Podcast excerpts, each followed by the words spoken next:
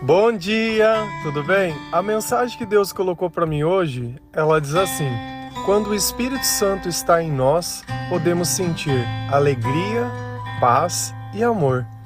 Senhor, tende misericórdia de nós. Perdoa, Pai, todos os nossos pecados, livra-nos de todo mal, nos afasta de tudo aquilo que não vem de ti. Nós agradecemos, Senhor, por mais esse dia, pela presença, pela palavra, pelo alimento. Aceita, Senhor, essa nossa oração, esse nosso louvor, pois nós te amamos, bendizemos, adoramos. Somente tu é o nosso Deus e em ti confiamos. Às vezes nós definimos ah, o sentimento de alegria somente quando acontece algo que nós queremos. Só que nós acabamos por desprezar o real sentido disso. Todas as vezes que nós sentimos alegria, paz e amor, isso é um indicativo da presença do Espírito Santo. Somente Ele pode produzir isso dentro do nosso coração. Mas aí você pode estar se perguntando: poxa, mas eu conheço uma pessoa e eu amo essa pessoa. Realmente, você ama baseado nas suas circunstâncias, porque a partir do momento que essa pessoa fizer qualquer coisa que você não gostar ou que você não achar, você vai começar a odiar essa pessoa. E as coisas que vêm de Deus, a natureza dela, elas não mudam durante o percurso. É como se fosse uma pedra de ouro. Ela vai continuar sendo ouro a vida inteira.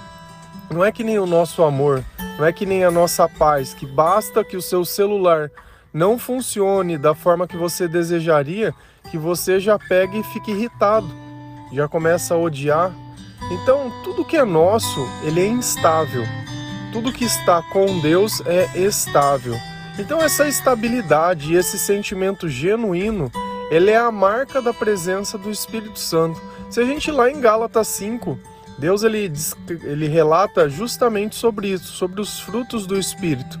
E é o amor, a paz, a alegria, a amabilidade, o autocontrole, a esperança.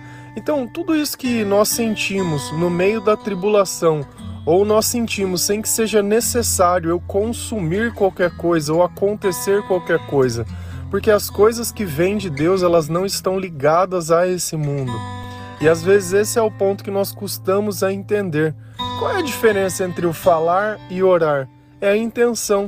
Aonde você está colocando a sua intenção? Quando eu falo, eu espero que alguém escute. Quando eu oro, eu espero que Deus escute.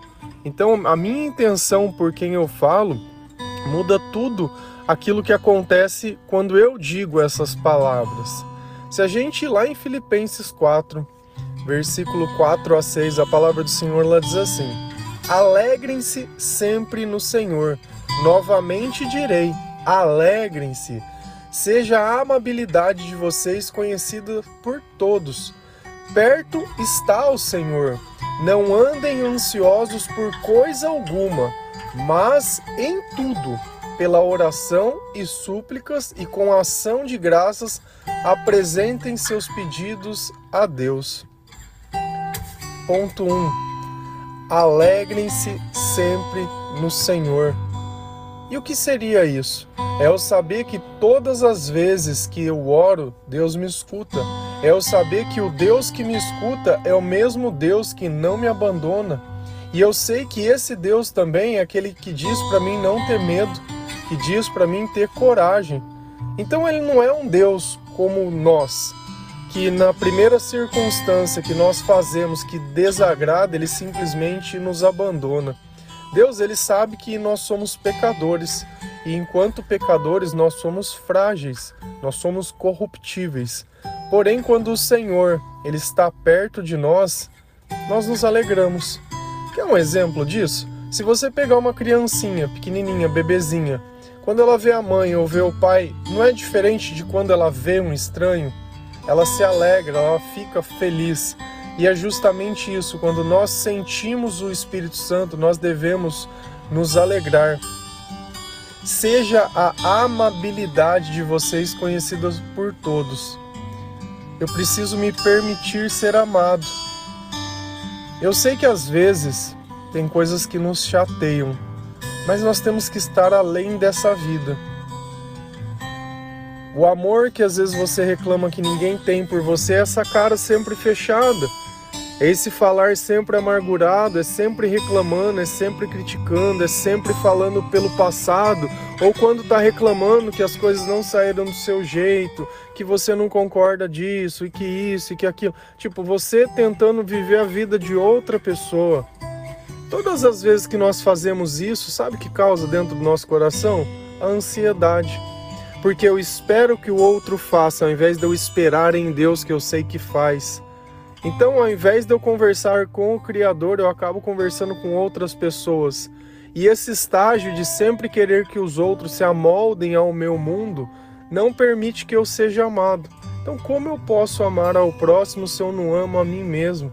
Se eu não permito que a mim mesmo as coisas do Senhor elas acabam chegando. E olha que coisa interessante. Perto está o Senhor ele falou sobre alegria, ele falou sobre amor. Certamente, nós só podemos sentir alegria e amor se o Senhor estiver conosco. Sem isso, nós vamos ter momentos e lapsos de coisa. Se alegria fosse algo comum a nós, nós não beberíamos cerveja com álcool, apenas sem. Só que as pessoas elas não bebem pelo gosto da bebida alcoólica, elas bebem pelo sentimento que ela produz. E às vezes a amargura é tão grande que elas bebem além da conta ao ponto de passar mal. Então, entre sentir o que ela sente normalmente passar mal, porque eu acho que não tem pior coisa que passar mal de bebida, de tanto que bebeu demais. Ela ainda prefere aquele sentimento de passar mal. Perfe... Pre... Note que dentro dessa pessoa você acha que existe que tipo de sentimento? De alguém que está feliz? Essa ideia da vida open bar? Essa ideia de excesso? E aí depois, quando o Senhor está perto, ele diz: Não andem ansiosos por coisa alguma. E é justamente isso, é eu querer dizer o que Deus vai fazer, ou eu não usar a oração para me aproximar de Deus, ou eu sentir que eu tenho um propósito, eu tenho um chamado e eu tenho dons, porém eu não sei aonde usar. É como se eu te, desse uma chave que abre uma porta, mas eu não digo qual porta aquela chave abre. Porém, se você encontrar aquela porta, você vai encontrar tudo o que você precisa. E você vive com essa chave, olhando todas as portas, olhando todas as fechaduras e olhando todas as coisas e não entende nada. E a vida vai passando e você tá ali naquele sentimento que não faz parte desse mundo. Você já se sentiu assim? E aí Deus vai dar a chave, vai dar o segredo mas em tudo pela oração e súplicas. A oração ela é uma coisa que precisa ser diária e constante. A oração ela não tem hora para acontecer. Ela não é algo que você faz quando você acorda ou quando você se levanta. Porque o tempo todo nós estamos vivendo amando de Deus. Então o tempo todo eu preciso estar alinhado, preciso estar conversando, preciso estar clamando, preciso estar pedindo, preciso estar agradecendo Quantas vezes Deus não coloca um prato de comida na nossa frente e nós não temos coragem de agradecer, dizer, olha, obrigado, Senhor, pelo alimento, como se aquilo fosse nada. Quantas vezes Deus nos coloca algo comum como uma cama, como uma toalha, um banho, um papel higiênico, uma escova de dente, uma roupa para vestir. Quando nós perdemos a capacidade de reconhecer o valor das pequenas coisas, nós perdemos a capacidade de amar e de viver. Porque o amor, ele vem em pedaços e cabe a nós juntá-lo. E aí a gente vê que através dessa oração e essa súplica e com a ação de graça, sempre agradecendo, sendo grato, sabendo que aquilo é graças a Deus, apresentem seus pedidos a Deus. E o pedido não necessariamente precisa ser ficar pedindo algo, ó oh, Senhor, eu quero isso, eu quero. O pedido pode ser justamente de estar na presença, de estar junto. Eu acho que quando Deus está conosco e a sabedoria de Deus ela está dentro de nós, todo o resto nós conseguimos conquistar. Porque não adianta eu ter os bens se eu não tenho a vontade, não adianta eu ter o alimento se eu não tenho a fome, não adianta eu muitas vezes ter a estar no lugar certo, na hora certa, mas não saber o valor daquilo que está acontecendo. Se isso fosse verdade, quantas pessoas, quantas pessoas não perdem outras sem poder se despedir? E depois ficam morrendo de saudade porque não aproveitaram a presença do jeito que deveria ser aproveitada. Eu acho que a coisa mais fantástica dessa vida é a cumplicidade. Quando duas pessoas elas conseguem se envolver dentro do mesmo espírito e trabalhar por um mesmo propósito.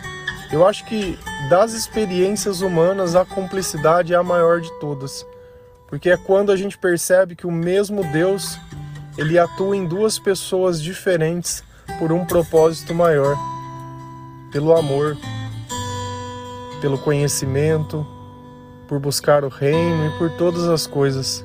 Quando nós sonhamos juntos, os nossos sonhos eles se tornam mais reais, porque o sonho do meu, do eu sozinho, muitas vezes ele não tem força para ir lugar nenhum. E olha quantos sentimentos Deus descreveu e bons sentimentos, tudo pela presença à distância de uma oração. E às vezes a gente acha que para se sentir calmo é preciso um calmante, que para dormir é preciso de um outro remédio. A oração ela complementa tudo aquilo que nos falta. E aí nós vamos continuar seguindo lá em Filipenses 4, versículos 7 e 9. A palavra do Senhor diz assim: E a paz de Deus, que excede todo o entendimento, guardará o coração e a mente de vocês em Cristo Jesus. Ponham em prática tudo o que vocês aprenderam, receberam, ouviram e viram em mim, e o Deus da paz estará com vocês. A paz de Deus excede todo o entendimento. Quantas vezes eu não pego pessoas me perguntando: Poxa, mas você não está vendo tudo o que está acontecendo agora? Não dá mais. E você está aí calmo. Nossa, você não liga para nada. Não ligo. Eu confio no Criador. Eu confio em Deus. Então a paz realmente nenhuma pessoa vai compreender a paz que vem de Deus, porque ela não está ligada a nada desse mundo, é a presença. Vamos dar um exemplo. Você está lá dentro de casa morrendo de frio, coloca todas as blusas que foram impossíveis e continua com frio. Você sai lá fora e tem um sol gostoso. Você tem um ambiente totalmente diferente fora de casa. Você tem algo que te dá a condição de não sentir aquele frio. Porém, se a noite vier, você vai voltar a senti-lo. Sentir. Nós o tempo todo estamos falando sobre sentir. A luz ela é comum a todos. Todo mundo que estiver num ambiente iluminado vai poder dizer se ele não tiver nenhum tipo de deficiência física né? É, se aquele ambiente ele está claro, se ele está escuro, se aquele lugar tem barulho ou não tem. Qualquer pessoa, se tiver um cheiro, vai poder sentir. Se tiver algo para pôr na boca e sentir o gosto, vai poder sentir. Então nós sentimos tudo que o ambiente nos dá, porém dentro de nós somente Deus pode entrar. O diabo ele tenta a todo custo nos manipular, nos fazer adorá-lo, porque o objetivo maior dele é justamente isso: é ele pegar uma coisa que Deus fez e usar a favor próprio. Mas não porque ele nos ama ou porque ele quer, não, só para mostrar para Deus que ele pode destruir as coisas que Deus faz. Quando você tem um inimigo ou quando você não gosta de alguém, você não quer ficar prejudicando essa pessoa? Não é assim que normalmente nós agimos? Ah, se ele me fez, eu faço pior?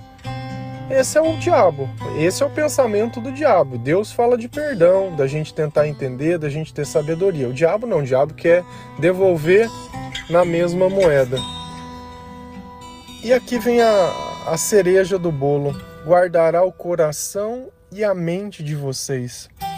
Então, as coisas que acontecem à nossa volta, quando Jesus está conosco, ele nos priva desse mundo, no sentido que o desespero, a angústia, a ansiedade, o medo, a insegurança, o sentimento de solidão, de abandono, que todas essas coisas elas não entrem nem na nossa mente, nem no nosso coração. Quando eu não acreditava em Deus, eu senti um sentimento de solidão, mas tão grande, e um sentimento de abandono tão grande que dava vontade até de morrer. E não porque eu não tivesse pessoas perto de mim, mas nenhuma daquelas pessoas elas conseguiam entrar dentro de mim. E ninguém pode entrar dentro um do outro. Eu posso convencer o meu psíquico, que de repente eu olho uma pessoa que ela tem os atributos que eu gosto, ou ela me trata de uma forma diferente de outras pessoas, e eu acabo criando uma situação de dependência emocional, então eu encontro, e é assim que a gente decide as coisas. É assim que a gente escolhe, pelo que a gente acha que é melhor. Mas a relação que Deus tem conosco não tem nada a ver com esse tipo de coisa. Porque Deus ele vem do jeito que nós estamos e nos aperfeiçoa para chegar naquilo que ele sonhou. É uma relação diferente. Às vezes tem pessoas que acham que pode fazer isso na outras pessoas. Pega lá um Zé Droguinha, pega alguém que é meio desviado e meio torto, mas tem algumas virtudes. E ninguém é totalmente perdido. E aí a pessoa chega e quer modificar a vida. Não funciona. Esse papel é de Jesus, esse papel é de Deus. Então, quando nós começamos a viver e o Senhor e a paz que Ele tem guarda o nosso coração, nós conseguimos aproveitar o melhor da oportunidade da vida que nós temos. Você já se parou que às vezes você para, fica pensando, parece que está travado? Tipo assim, você fica viajando nos pensamentos lá e fica. O tempo todo você conversa com uma pessoa, parece que ela está pensando. Por quê? Porque ela não tem certeza. Então ela fica reavaliando, achando e vendo. Você acha que vai ter bons sentimentos num lugar desse? Deus ele não habita em lugar de dúvida, Deus habita em lugar de certeza. E como ele guarda os nossos pensamentos e o nosso coração, nós estamos sempre plenos. Eu posso estar sentado num lugar esperando um ônibus por horas, estou lá bem em paz, observando, olhando, contemplando. E é isso aí, a vida, ela é justamente assim ponham em prática tudo aquilo que vocês aprenderam. Não adianta eu saber que eu preciso orar e eu não oro. Não adianta eu saber que eu preciso fazer caridade e eu não faço. Não adianta eu saber que eu preciso confiar e eu não confio. Que eu tenho que que a minha alegria vai estar em Deus, mas eu toda vez que eu saio eu quero tomar um negócio. Eu não tem nada de raiz que eu falo. O problema é a intenção que nós fazemos as coisas. É a intenção. Se você olha uma macumba, que tem lá uma galinha, uma vela, uma... é a intenção que você acendeu aquele, aquele bando de coisa ali que é o problema. Porque a vela por si só, qual é o problema? A mesma vela que você vê lá no, na encruzilhada é a vela que você vê dentro de uma igreja, dependendo de, da cor, vamos pensar assim. A mesma coitada da galinha e da pinga é a mesma que o Belo tá bebendo no bar. Só que olha o que está sendo oferecido. Entendeu a diferença? Então é, é a intenção. Quando eu falo com você, qual é a diferença entre falar e orar? A intenção. Então a nossa intenção tem que estar alinhado com as coisas que Deus diz. E quem está falando receberam e ouviram em mim é Paulo que está contando. E o Deus da paz estará com vocês. Olha uma garantia. Se nós fizermos exatamente tudo isso que foi descrito nos versículos acima, Deus ele vai estar conosco. Lá em cima já diz que Deus está perto, mas se eu praticar, Deus está conosco. É diferente de estar perto e estar participando, estar junto. Eu posso estar perto de uma pessoa, mas eu posso estar junto com a pessoa, tem diferença. Então Deus ele precisa estar junto de nós, ele precisa participar da nossa vida. Nós devemos saber que aqueles sentimentos vêm da presença, da glória a quem merece glória. Então, independente do que vá ou não acontecer, do que é ou deixa de ser, nós temos que saber a primeira coisa: Deus ele é amor. Isso deveria ser o suficiente para você poder entender todas as intenções de Deus. Deus ele é misericordioso. Outra coisa também que só vem da natureza de Deus. Deus ele nos perdoa. Deus ele é paz. Deus ele quer estar conosco. Deus ele quer ouvir a nossa voz. E às vezes você está num lugar e não pode nem falar como se a tua opinião não fosse importante o suficiente. Mas Deus não, Deus quer te ouvir. Olha a diferença de relacionamento que Deus quer ter conosco e que os outros têm conosco. Não se compara. Realmente não se compara. Amém? Eu não sei como você vai passar esse dia de hoje. Às vezes você pode estar trabalhando, às vezes você pode não ter um lugar, e assim a nossa vida segue, para que nós possamos em cada situação poder entender o valor das coisas que nós já tivemos e não valorizamos. Então, independente do lugar, uma coisa eu posso te dar a certeza: que se o Senhor estiver com você, você vai estar em paz, você vai estar tranquilo e as coisas podem acontecer. Não fique esperando que alguém te chame para você poder viver a tua vida. Deus já te chamou. Então, de repente, se você que tiver ir em algum lugar comprar alguma coisa, ainda que coma sozinho ou que convide alguém, isso pouco importa. Eu acho que nós temos que valorizar cada dia que nós temos de vida, de saúde, de tudo. Porque tem muitos que não tem nem a oportunidade que você está tendo. Então, ao invés de reclamar, valoriza, agradece, pratica aquilo. Na próxima vez, quem sabe a festa não é você quem dá. E a gente tem que começar a fazer as coisas da forma que nós sentimos, não simplesmente como se fossem abandonados e esquecidos, mas nós somos filhos do Deus Altíssimo. Muitas coisas boas estão para acontecer, saiba disso. Deus nos ama, Deus é paz, Deus é amor, Deus é alegria. Hoje é um dia de alegria, de alegria, não de tristeza. Valoriza Valoriza porque talvez essas pessoas sejam as últimas vezes que vocês estão com elas. Então não deixa passar a oportunidade de viver o dia de hoje, porque a cada dia cabe a sua própria história. O futuro ele não existe, o passado já passou. Amém? Deus abençoe, que o Senhor possa estar dentro da sua casa, dentro do seu coração, dentro dos seus familiares. Faça uma oração hoje junto não é só a bebida, não é só a comida, nem nada, mas coloque Deus dentro da tua casa e eu te prometo uma coisa. Você vai ver se o outro ano que começar não vai ser totalmente diferente. Que você foi a primeira vez que você colocou o Senhor em primeiro lugar. Amém? Deus abençoe. Feliz a nação cujo Deus é o Senhor. Bom dia. Feliz ano novo a todos vocês.